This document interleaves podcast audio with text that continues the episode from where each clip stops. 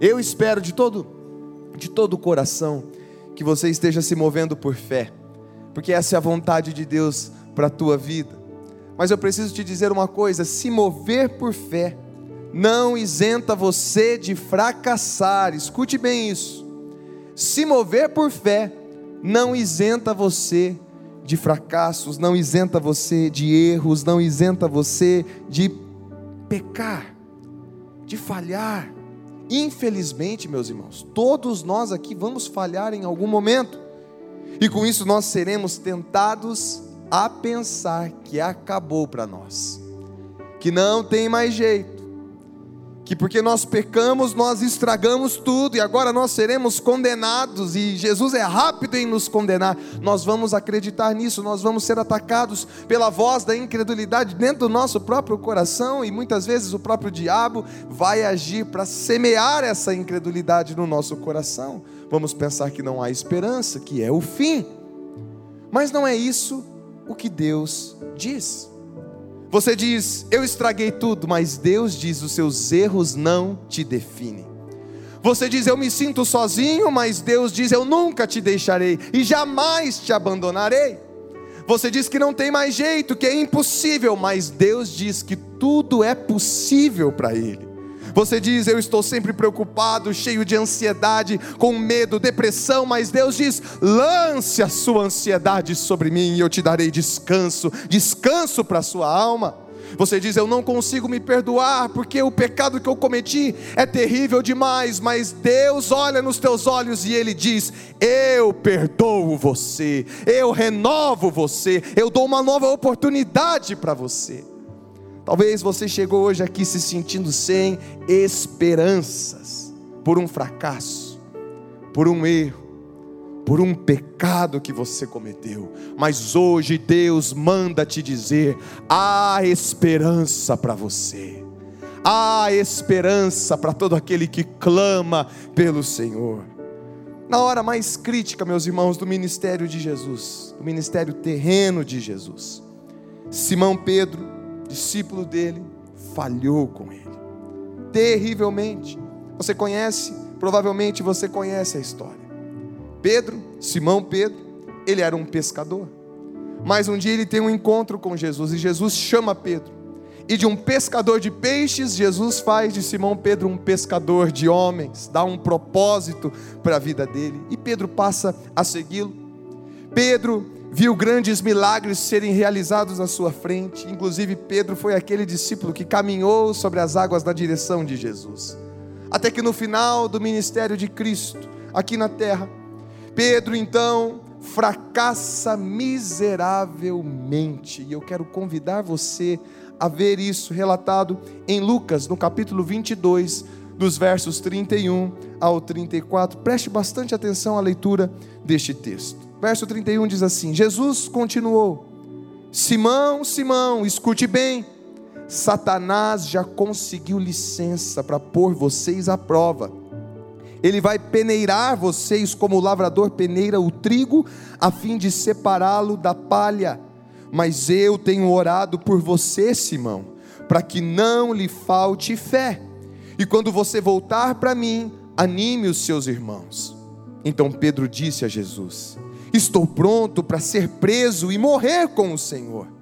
Então Jesus afirmou: Eu digo a você, Pedro, que hoje, antes que o galo cante, você dirá três vezes que não me conhece. Eu tenho certeza que você já ouviu essa história. A tristeza é que Pedro negou Jesus.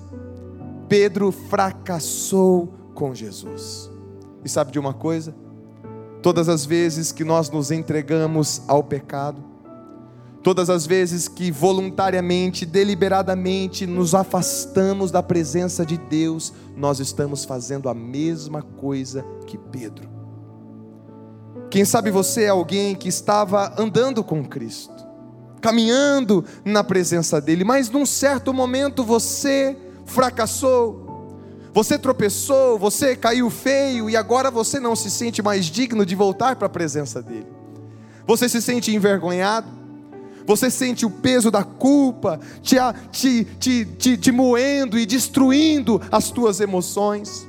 Talvez você é alguém que tem vivido distante de Jesus já há muito tempo, talvez são meses, quem sabe são anos, e você tem mantido apenas uma vida religiosa, de domingo a domingo, de culto em culto, mas apenas algo exterior, o teu interior está completamente vazio da presença de Deus. Quem sabe assim como Pedro, de alguma forma você também negou Jesus. Mas a coisa maravilhosa, a boa notícia que eu tenho para dar nessa noite é que Jesus está hoje aqui. E Ele está dizendo a cada um aqui, neste momento, não tenha medo, a esperança para você. Não importa o que tenha acontecido, não importa o que você tenha feito, ainda há esperança para você. Então, olhando para a Bíblia, nós aprendemos, meus irmãos, como é que Jesus responde aos nossos fracassos, observando como que ele respondeu ao fracasso de Pedro. E quando eu olho aqui para a história, para o exemplo de Pedro, eu vejo pelo menos cinco verdades que eu gostaria de compartilhar com você aqui nesse momento. E a primeira verdade é essa: Jesus não fica espantado quando fracassamos. Jesus não fica espantado quando você peca. O quê? Você fez isso? Não acredito. Não. Jesus não fica espantado com os nossos erros, com os nossos fracassos. Olhando para o texto, nós vamos ler novamente, mas Jesus já sabia que Pedro seria testado e Jesus já sabia que Pedro negaria três vezes. Na noite anterior a Pedro traí-lo, a negá-lo, olha só o que o Senhor Jesus disse lá no versículo 31, que nós lemos ainda há pouco. Ele diz: Simão, Simão, escute bem, Satanás já conseguiu licença para pôr vocês à prova. Ele vai peneirar vocês como o lavrador peneira o trigo, a fim de separá-lo da palha. Você percebe que Jesus ele não fica espantado. Ele não fica espantado diante do, do fracasso iminente de Pedro. E mesmo depois ele não fica espantado. E sabe de uma coisa? Jesus também não está espantado com o seu erro, com o seu pecado, com o seu fracasso.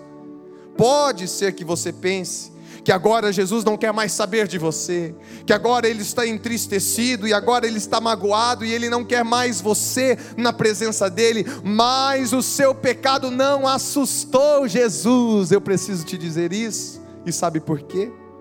Porque ele conhece quem é você, ele criou você. Se tem alguém que sabe tudo a seu respeito, esse alguém é o próprio Deus. Ele te conhece perfeitamente, Ele conhece do que você é feito, Ele conhece a sua estrutura, Ele sabe que nós somos frágeis, que nós somos fracos, que nós somos débeis, Ele sabe que nós somos limitados, meus irmãos. E eu tenho, eu tenho eu tenho sentido do meu coração essa semana que eu preciso ler este salmo que nós vamos ler agora, é o Salmo 103, os versos 8 ao 14, que revela o fato dele conhecer a nossa estrutura, mas revela também a bondade, o amor, a graça desse Deus que está disponível a cada um de nós aqui neste momento. Preste atenção na leitura desse texto. O Senhor é bondoso e misericordioso, não fica irado facilmente e é muito amoroso. Ele não vive nos repreendendo e a sua ira não dura para sempre. O Senhor não nos castiga como merecemos, nem nos paga de acordo com os nossos pecados e maldades. Assim como é grande a distância entre o céu e a terra, assim é grande o seu amor por aqueles que o temem quanto o Oriente está longe do Ocidente, assim Ele afasta de nós os nossos pecados, como um pai trata com bondade os seus filhos, assim o Senhor é bondoso para aqueles que o temem. Agora veja o verso 14: diz assim: Pois Ele sabe como somos feitos, lembra que somos pó, Ele conhece quem é você. Ele sabe que você e eu somos pó. Foi Ele que nos criou. Ele sabe toda a nossa fragilidade. Ele conhece o nosso âmago, Ele conhece a nossa essência, Ele sabe de cada fraqueza que você tem. Ele conhece perfeitamente cada área de tentação que te assedia. E Ele também sabe todos os truques que o diabo vai usar para te derrubar, para te destruir, para te tentar. Por isso, quando nós caímos, Ele não fica espantado, Ele não fica surpreso, mas Ele age como um Pai bondoso e muito amoroso. Mas ainda há uma segunda verdade que eu quero compartilhar com você nessa noite, e a verdade é essa: Jesus ora por nós. Jesus ora por nós. Se você já enfrentou um momento difícil na tua vida, e alguém chegou para você espontaneamente e disse assim: Olha, eu estou orando por você. Esse momento vai passar. Eu estou orando por você. Eu tenho certeza que você se sentiu encorajado demais. Que coisa maravilhosa é saber que tem alguém, algum irmão em Cristo que está orando por nós, que está intercedendo. Melhor ainda é quando chega aquela, aquela oração gravada no WhatsApp, justamente naquele momento que você precisa, e vem aquela mensagem, aquela oração, e aquilo fortalece o teu coração. Meu irmão, se a oração de um de nós, para um, um para com o outro, é uma coisa que nos encoraja, saber que Jesus ora por nós, isso aqui precisa incendiar o nosso coração de esperança e de confiança.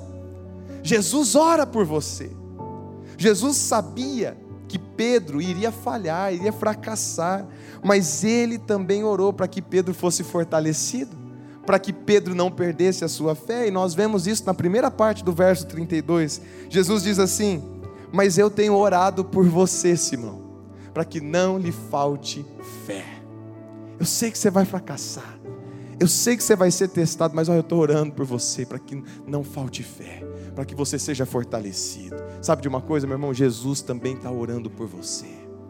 Jesus está intercedendo junto ao Pai por você.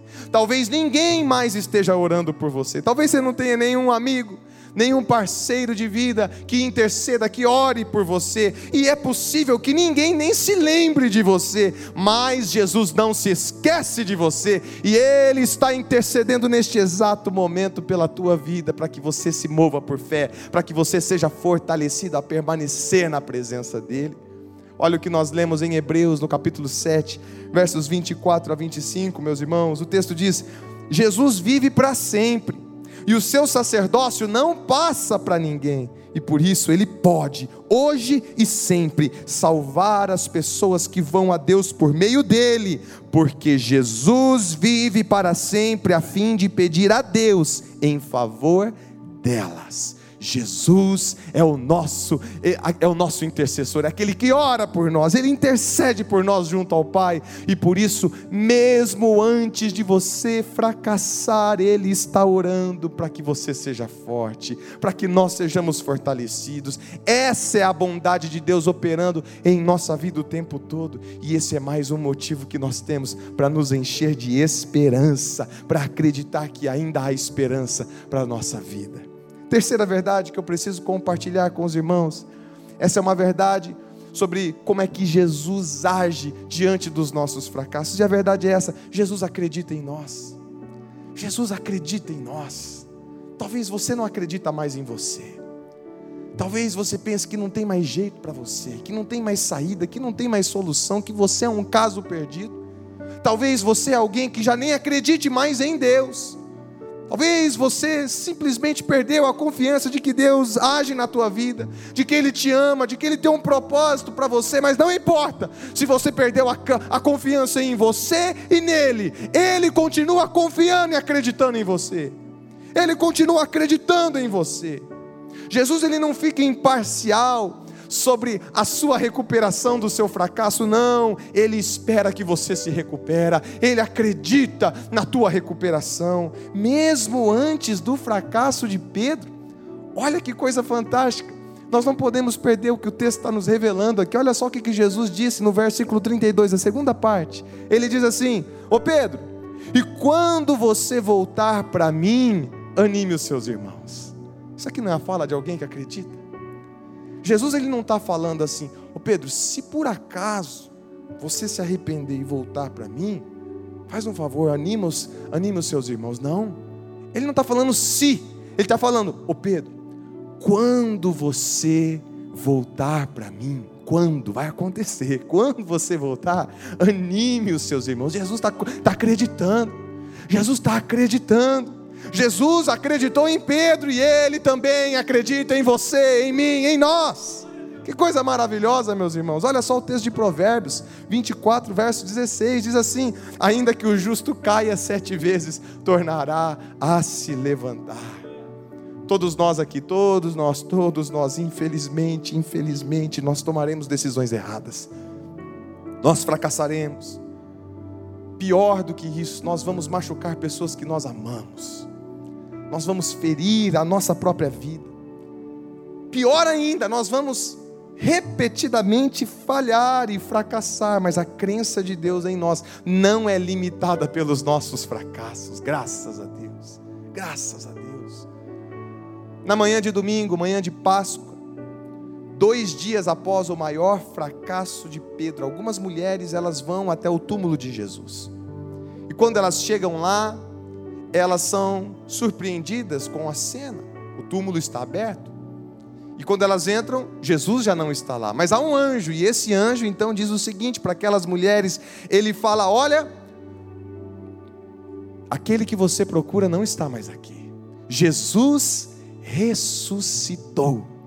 Jesus ressuscitou. Então, o anjo lhe dá uma orientação, e a orientação é o que nós vamos ler agora, lá em Marcos capítulo 16, no verso 7. Essa é a orientação que o anjo dá para aquelas mulheres. Ele diz assim: agora que vocês estão sabendo que Jesus ressuscitou, vão e deem este recado a Pedro e aos outros discípulos. Agora eu te pergunto: o anjo não poderia simplesmente dizer, vai lá, conta para os discípulos que Jesus ressuscitou? Pedro não estaria incluso já? Já estaria incluso. Poderia simplesmente falar assim, já seria o suficiente, mas eu penso aqui, meu irmão, que Jesus queria que Pedro soubesse que ele não havia desistido dele por causa do fracasso dele. Eu penso que aqui Jesus, ele queria fazer questão que Pedro soubesse que Pedro ainda fazia parte da história de Cristo, do propósito de Cristo para a vida dele. Então lembre-se disso, mesmo quando você falha, mesmo quando você cai, Jesus conhece o seu nome e ele quer que você seja incluso naquilo que ele está fazendo. Ele acredita em você, ele não desistiu de você. Você só precisa crer nisso de todo o teu coração. A quarta verdade que eu preciso, eu preciso compartilhar com você é essa Jesus é misericordioso conosco. Coloca a mão assim no teu coração, meu irmão. E repita essa frase assim: Jesus é misericordioso comigo. Diga para você: Jesus é misericordioso comigo. Diga mais uma vez, você precisa se lembrar disso. Jesus é misericordioso comigo. Não se esqueça disso, meu irmão. Não olhe para Ele a partir da tua referência, a partir de você mesmo a partir da tua falta de misericórdia. Isso não muda o fato, ele é misericordioso. Sabe, alguns dias depois da ressurreição de Jesus, é bem seguro eu poder afirmar aqui que Pedro ainda se sentia culpado pelo seu erro. É, é, é certo, é seguro nós dizemos que Pedro ainda estava sob o peso do seu pecado, do seu fracasso. E em meio a esse cenário, ele volta à sua velha vida de pescador. Ele volta para o mar para pescar e os discípulos o acompanham, vão junto com ele. E então eles pescam a noite inteira, mas eles não pegam nada. Quando o dia amanhece, Jesus está na beira da praia, mas os discípulos não reconheceram que aquele homem ali era Jesus. Jesus, de longe, a 100 metros de distância do barco, ele poderia ter gritado naquele momento: Ei, seus traidores! Estão aí a noite inteira tentando pescar e nada até agora, vocês merecem isso, porque vocês me abandonaram, especialmente você, Pedro que me negou três vezes. Eu te alertei, cara, e você ainda me negou três vezes? Você me traiu, você virou as costas para mim. Não era você que iria até a morte comigo? E agora? O que, que você vai dizer? Jesus poderia fazer tudo isso, ele poderia falar essas acusações, ele poderia falar essas coisas que na verdade eram a verdade, mas não foi isso que Jesus disse. Olha só o que Jesus disse, meu irmão, lá em João, Evangelho de João, capítulo 21 no versículo 5, Jesus diz o que? Filhos, vocês têm algo para comer? Filhos, vocês têm algo para comer? Não, responderam ele. Jesus esbanja a sua misericórdia, a sua graça, chamando aqueles homens de filhos. E a mesma história de graça se repete. Veja só a continuação no versículo 6. Jesus diz: Lancem a rede do lado direito do barco e vocês encontrarão. Eles a lançaram e não conseguiam recolher a rede, tal era a quantidade de peixes. A história se repete. Essa mesma história já havia acontecido. E a graça de Cristo faz com que essa história se repita. A misericórdia abundante Veja, eles não estavam conseguindo pescar nada. Jesus dá a dica e eles pegam 153 grandes peixes, como nós vemos no verso 11, um pouco mais à frente. Mas diante daquilo tudo que está acontecendo, João, o discípulo a quem Cristo amava, João percebe que aquele lá na beira da praia é Jesus, e ele fala: então é Jesus, aquele que está lá é Jesus. E Pedro, com, aquele, com aquela personalidade impulsiva dele, ele já coloca a roupa dele, ele pula no mar e ele nada aqueles 100 metros rasos, os 100 metros rasos mais rápidos da história de Pedro, e ele chega na beira da praia, e o texto continua nos contando o seguinte no versículo 9, leia comigo esse texto: diz assim: Quando desembarcaram, viram ali uma fogueira, peixe sobre brasas e um pouco de pão. Eu queria poder ter experimentado esse peixe que Jesus preparou para os discípulos. Acho que foi uma bela de uma peixada deliciosa aqui que ele preparou com tanto amor, com tanto carinho, com tanta misericórdia. Mas eu quero chamar a sua atenção a essa palavra em destaque, essa palavra grifada, é a palavra fogueira. No português nós lemos essa palavra fogueira. Mas quando nós vamos para o original, no texto, no grego em que o Evangelho de João foi escrito, essa palavra traduzida como fogueira é a palavra antráquia. Antráquia.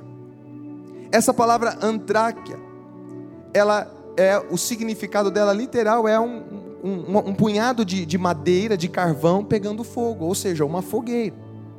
Embora, se você pegar a tua Bíblia, no Novo Testamento, você vai ver vários momentos onde há relato de fogueira, de fogo, há, há, há diversos momentos.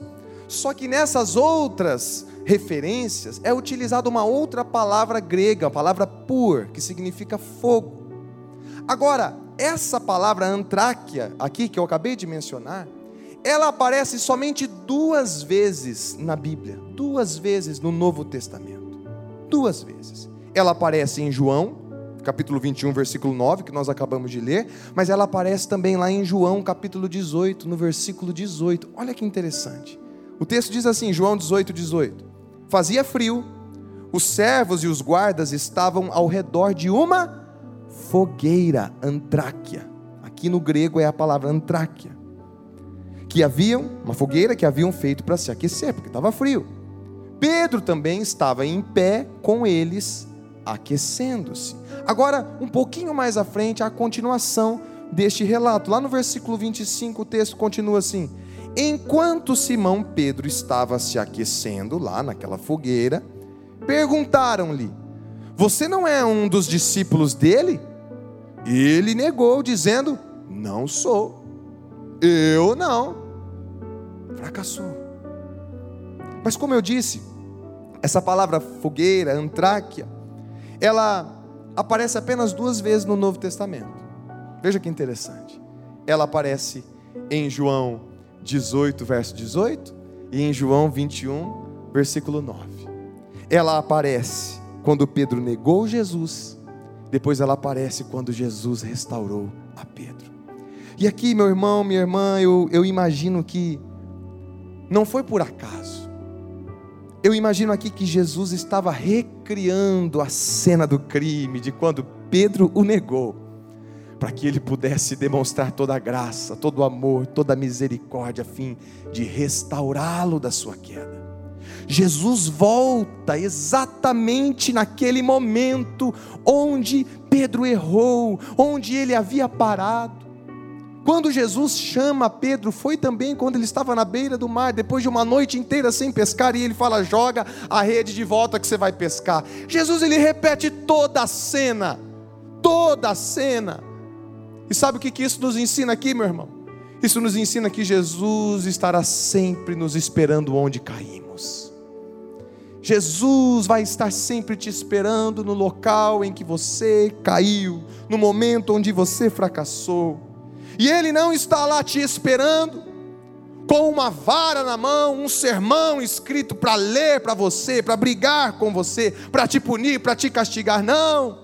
Ele está lá, meu irmão, nos esperando com olhos cheios de bondade, com mãos cheias de amor, com palavras de misericórdia, com braços abertos, cheios de perdão a dar para você. E não importa como você se sinta, não importa o que, que você pensa que Jesus está sentindo ou pensando a seu respeito, lembre-se: a misericórdia de Jesus nunca depende do que merecemos, depende apenas de quem Ele é e Ele é misericórdia, Ele é amor, e Ele está te esperando, meu irmão, de braços abertos. Eu não conheço o seu pecado, eu não sei dos seus erros, eu não sei dos seus fracassos. Você pode ter falhado muito, mas eu quero te dizer uma boa nova aqui, nesse momento, onde abundou o pecado, superabundou a graça onde abundou as trevas, onde abundou a desgraça, onde abundou a podridão, abundou ainda mais, superabundantemente, a graça de Deus sobre a tua vida. E a Bíblia nos diz que Deus tem misericórdias suficientes para o nosso hoje, para o nosso amanhã, para o nosso amanhã e para o nosso amanhã. Lá em Lamentações, capítulo 3, versos 22 e 23, nós lemos assim: O grande amor de Deus nunca termina. A única razão por não sermos completamente destruídos é a misericórdia do Senhor. Ela é inesgotável, ela se renova a cada manhã. Grande é a sua fidelidade Sabe por que, que você está sentado aí nesse banco que você está sentado? Sabe por que, que eu estou em pé aqui falando com os irmãos? Porque as misericórdias de Deus se renovaram nessa manhã, meu irmão. É só por causa disso que eu e você não fomos destruídos, não fomos eliminados. Ele nos ama, Ele tem misericórdia sobre as nossas vidas, e esse é o tamanho do amor de Deus por nós. Esse amor nunca termina, esse amor é inesgotável, por isso eu digo, eu repito: há esperança, ainda há esperança para mim, para você, para nós.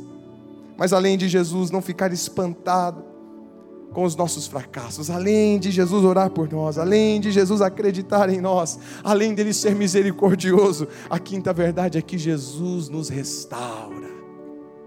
Jesus nos restaura, e Ele não nos restaura simplesmente por restaurar, Ele nos restaura porque Ele deseja nos usar para um propósito novinho e folha.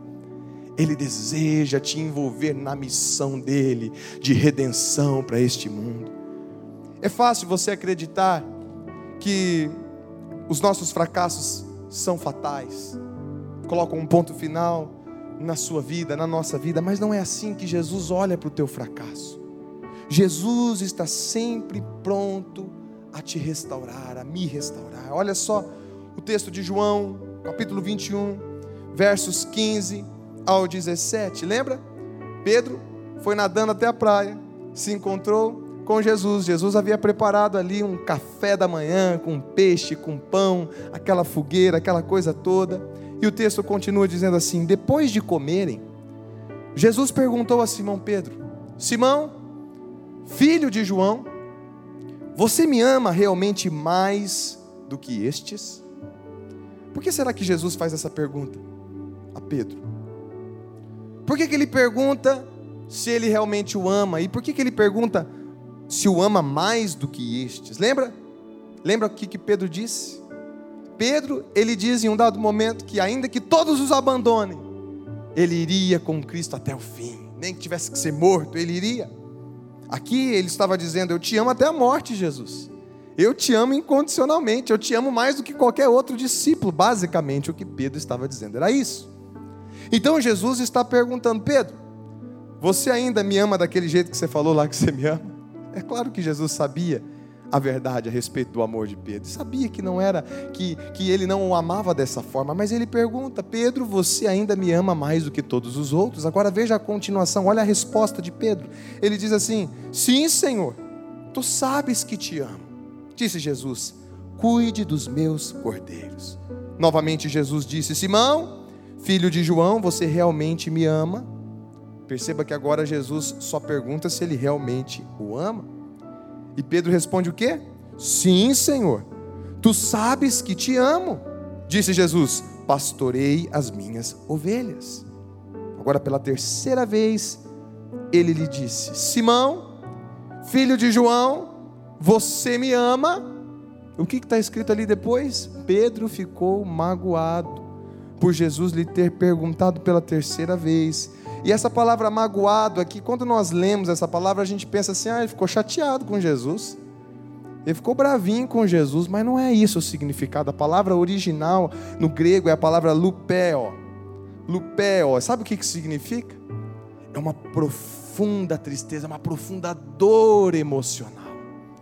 Naquele momento, diante dessa pergunta, Pedro se abateu mais profundo do seu ser. É esse o significado dessa palavra.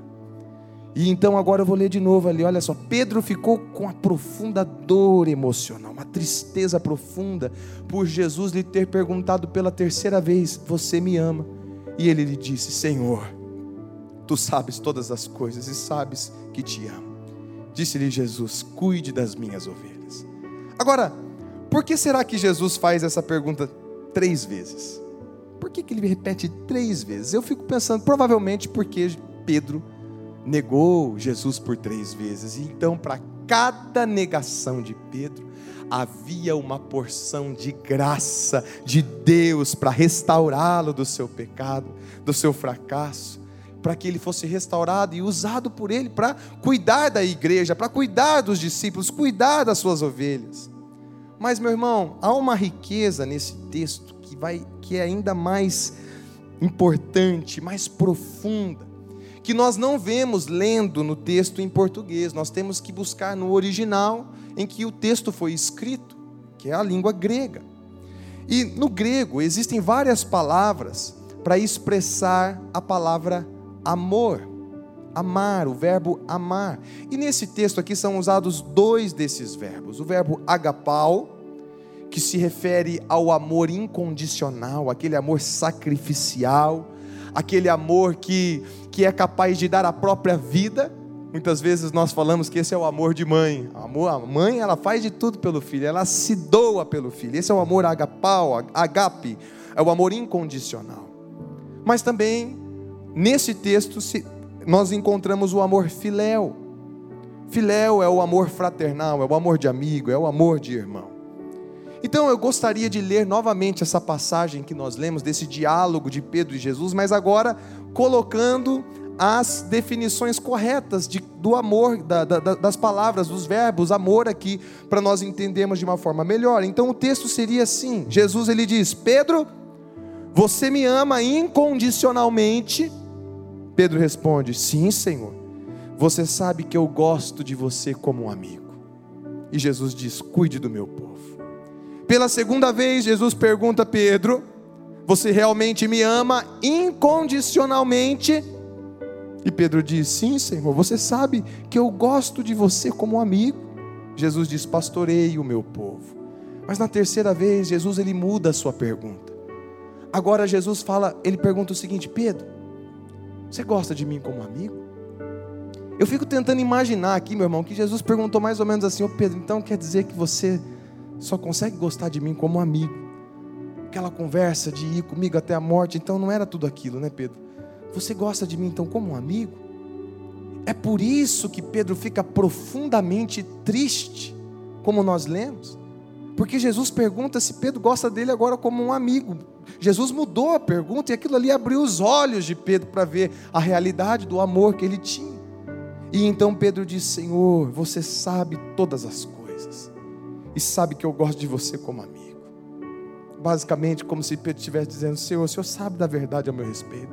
O Senhor sabe que eu não, eu não dou conta de te amar da maneira como eu deveria te amar. Eu só consigo te amar como um amigo. Mas Jesus diz: cuida do meu povo. Cuida do meu povo. E aqui nós encontramos algo muito interessante. Quando Pedro, confiando em si mesmo, disse que morreria por Jesus, o que, que ele fez? Ele negou Jesus. Mas quando Pedro reconheceu que ele não tinha condições para amar Jesus incondicionalmente, Jesus agora o capacitou a viver e a morrer por ele. Quando ele reconhece a verdade a seu respeito, Jesus restaurou Pedro, Jesus restaurou o ministério de Pedro para que ele fosse capaz de pastorear o seu rebanho. E eu creio que hoje Jesus está aqui porque ele deseja restaurar a sua vida, restaurar a sua utilidade, restaurar os teus dons, os teus talentos, para que você os sirva na obra dele, no reino dele. Mas a pergunta que ele faz é essa: Você me ama? Você me ama? Se você ama Jesus, mesmo que de forma limitada, como Pedro, eu garanto a você, tem recomeço, tem restauração para a sua vida também. Olha só o texto de Provérbios, meus irmãos. Esse texto tem que encher o teu coração ainda com mais esperança. Provérbios 28, 13 diz assim: Quem tenta esconder os seus pecados não terá sucesso na vida, mas Deus tem misericórdia de quem confessa os seus pecados e os abandona. Deixa eu te dizer uma coisa o teu erro, o teu pecado, o teu fracasso faz com que você fique pensando: meu Deus do céu, se eu confesso isso aqui, ninguém mais vai querer olhar para mim. Deus vai virar as costas para mim, nem todo mundo vai me rejeitar, mas essa é uma mentira do diabo, sabe por quê? Porque o diabo quer que você mantenha os teus pecados escondidos, porque ele sabe que quem tenta esconder os pecados não vai ter sucesso na vida. Agora deixa eu te dizer a boa nova, a boa notícia. Quem confessa, Deus tem misericórdia de quem confessa os seus pecados e os abandona. Se você confessa, se você reconhece, se você concorda com aquilo que Deus está dizendo a teu respeito, se você abre o teu coração perante deles, você vai encontrar misericórdia no Senhor. Se você for sincero, Ele vai ter misericórdia de você e Ele vai restaurar você por completo para que você seja usado por Ele. Portanto, meu irmão, abra-se com Deus, confesse os seus fracassos, abandone o seu pecado e encontre misericórdia ao ser restaurado por Deus, para que você continue em pé, se movendo por fé. Você se lembra que existia um outro discípulo que também fracassou com Jesus? O nome dele era Judas, Judas Iscariotes. Tanto Judas quanto Pedro caíram, traíram, negaram Jesus, mesmo estando no trajeto da fé. Eram discípulos de Cristo. Agora Judas fracassou e tornou-se um traidor. E por fim desistiu da própria vida. Pedro fracassou, mas Pedro se tornou um professor porque ele decidiu se levantar para continuar sendo movido por fé. Por isso, hoje, o meu apelo é este: sejamos como Pedro quando fracassarmos, quando falharmos. Pedro reconheceu o seu pecado, Pedro abandonou o seu passado, Pedro admitiu a verdade sobre o seu amor por Jesus, e é um fato, meus irmãos, nós precisamos tanto de Jesus, que nós precisamos dele até mesmo para amá-lo. Sem Ele nós somos nada, pois Jesus é a única coisa que nós precisamos nessa vida. E só vamos nos mover por fé quando compreendermos isso. Portanto, não tenha medo, a esperança para nós. Deus está construindo a sua igreja sobre pessoas que falharam, porque todos falharam. E Jesus usará as suas falhas da mesma forma que usou as de Pedro e da mesma forma que usa as minhas hoje, porque Ele nos ama e Ele deseja restaurar a nossa vida para nos usar. Mas qual vai ser a sua resposta a esse amor, a essa misericórdia? Você vai confessar o seu pecado? Você vai abandonar o seu pecado? Você vai deixar o seu passado para trás? Você vai se reerguer? Você vai continuar sendo movido por fé? Você ama Jesus? Feche os seus olhos. Eu gostaria que nesse momento você avaliasse a sua vida à luz dessa mensagem, porque essa pergunta ela é para cada um de nós aqui. Jesus pergunta a mim e a você: você me ama? Você me ama? Qual é o amor que você tem por mim? Qual é a verdade sobre o amor que você tem por mim? Eu não sei o que você tem passado, eu não sei os teus fracassos, eu não conheço a tua vida a fundo como o Senhor conhece. Mas eu gostaria que nesse momento você pedisse para que Deus sondasse o seu coração. Olha para dentro de você, meu irmão. Se há pecado que precisa ser confessado, confesse. Se você confessar, a palavra de Deus garante, você vai encontrar misericórdia no Senhor. Eu vou cantar essa próxima música. Essa música é Jesus falando com Pedro. Mas essa música também é Jesus falando com cada um de nós. E enquanto eu cantar essa música, eu gostaria que você permanecesse com os teus olhos fechados, em espírito de oração, olhando para dentro da tua vida e colocando a tua vida no altar de Deus neste momento. Pedro, tu me amas. Senhor, nós precisamos reconhecer que nós não te amamos, ó Pai, da maneira como deveríamos te amar. Nós precisamos reconhecer que somos falhos, pecadores, carentes da tua graça e da tua misericórdia. Mas que bom é saber que o Senhor nos resgatou, que o Senhor é misericórdia disponível na nossa vida. E por isso hoje nós podemos nos achegar a Ti, nos render a Ti, sermos restaurados por Ti para continuar avançando e nos movendo por fé. Eu peço, Senhor, que o Senhor traga perdão aos pecados confessados nessa noite que a tua misericórdia restaure e faça novas todas as coisas a este homem e esta mulher, que diante de ti reconheceu a sua miséria e com certeza encontrou o teu amor, a tua bondade, a tua graça e misericórdia inesgotável. Senhor Jesus, levanta este irmão, levanta esta irmã, para que eles possam, ó Deus, continuar avançando, vivendo dia após dia, sendo movido pelo poder da fé fé em Ti, Jesus. Nós oramos, nós concordamos e nós te agradecemos pela Tua bondade, no nome de Jesus. Amém e amém. Glória ao Senhor Jesus.